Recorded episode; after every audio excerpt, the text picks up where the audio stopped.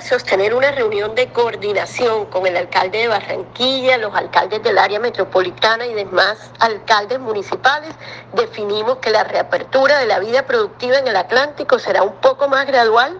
que el resto del país, ya que tenemos un número de contagiados mayor.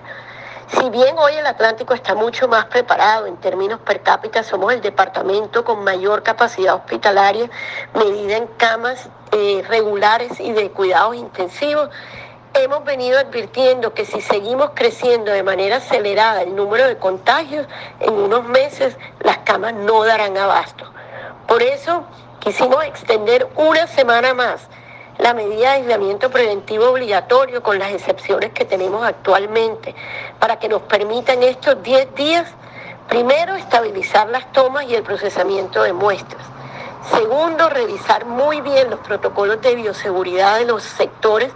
nuevos que vamos a abrir. Y tercero, entregar un número importante de tapabocas a los ciudadanos acompañados de una campaña pedagógica de autocuidado.